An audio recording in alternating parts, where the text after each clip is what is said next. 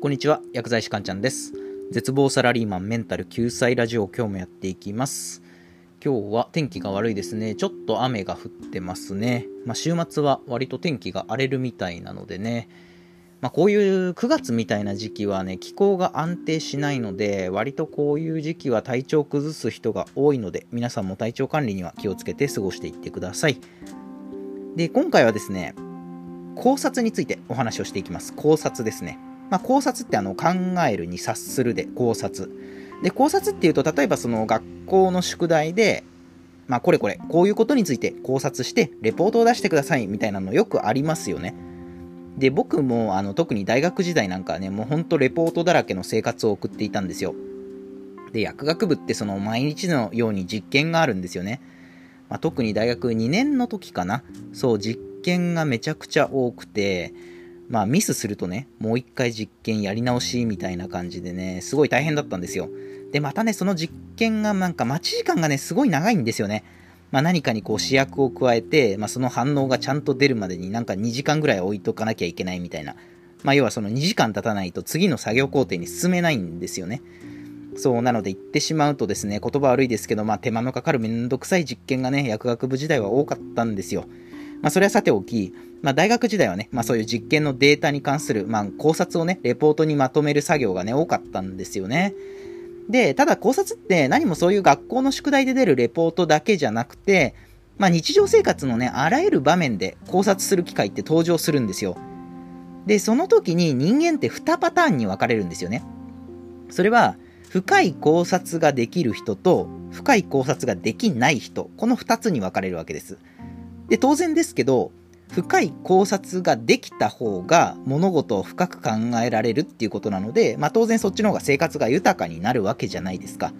そうだから、考察力は、まああればあるほどいいんですけど、でも考察をつけるその具体的な方法って、あんまよくわかんないですよね。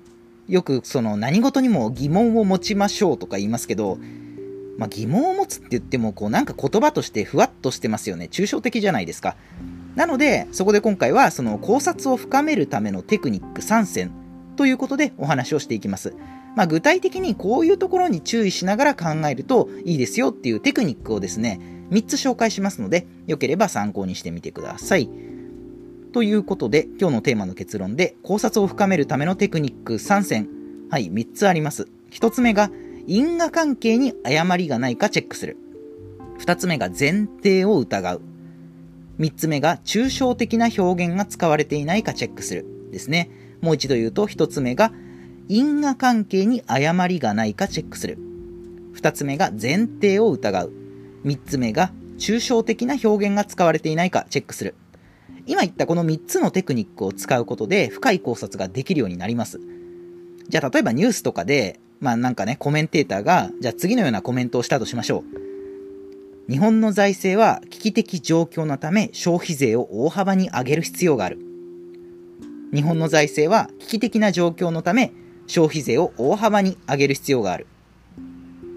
この言葉に対して3つのテクニックを使って考察を深めていくわけですね。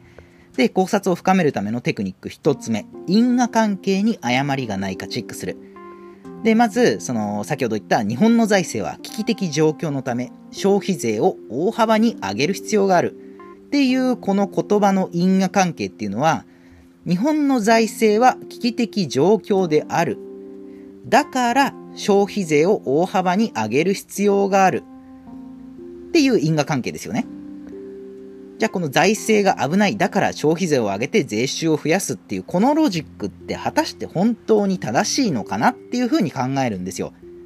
つまり、財政問題に対して消費税増税っていうのは解決策となりうるだろうかということをまず疑うんですよね。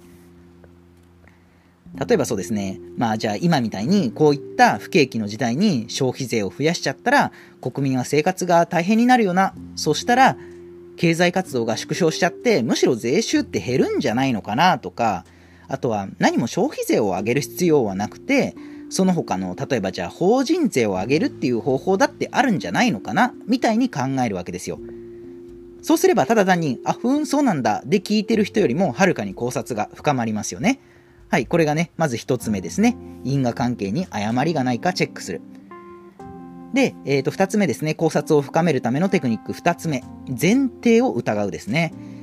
前提っていうのは、まあ、先ほど言った日本の財政は危機的状況のため消費税を大幅に上げる必要があるっていう言葉の日本の財政は危機的状況だという前提はそもそも正しいのかっていうところを疑うんですね。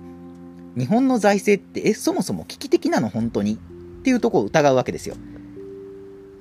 例えば、あ、いや待てよ、そもそも国って企業みたいに利益を追求する団体じゃないよな。非営利団体だよな。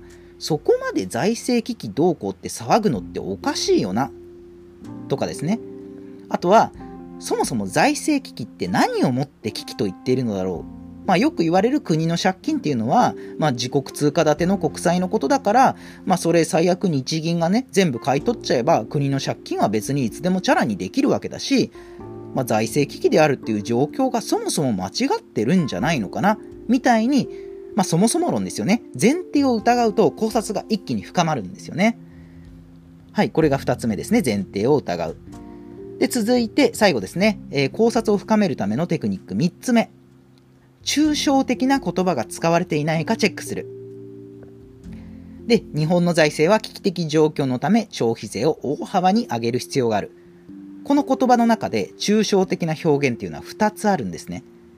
まず、危機的っていう表現と、あと大幅っていう表現なんですよ。日本の財政は危機的状況のため消費税を大幅に上げる必要がある。まあ、こういったね、抽象的な言葉って使い勝手がいいんですよね。そう、ただ使い勝手がいい分、本質がぼやけやすくなるんですよ。そう、なので、抽象的な言葉に対しては常にアンテナを張っておくようにしてください。で、抽象的な言葉を見つけたら、そこを深掘りしていくんですね。じゃあ、危機的状況って、どっからが危機的で、どこまでが危機的じゃないのか、その境はどこにあるんだろうって考えるわけですよね。で、あと消費税を大幅に上げるっていう、その大幅ってじゃあどこまで上げればいいのか。消費税を具体的にじゃあ何パーセントまで上げれば財政危機、財政の危機的状況を乗り越えられるのかっていうふうに抽象的な言葉を見つけて、それをさらに具体化するように考察を深めていくっていうのが大事なんですね。はい、これがテクニックの3つ目。抽象的な表現が使われていないかチェックするですね。はい、ここまで考察を深めるためのテクニックについて解説してきました。まあ、こういうね、考察力っていうのは、物事の本質を捉えるための、まあ、クリティカルシンキングにつながるんですね。で、ちなみにクリティカルシンキングってめっちゃ需要高いんですよ。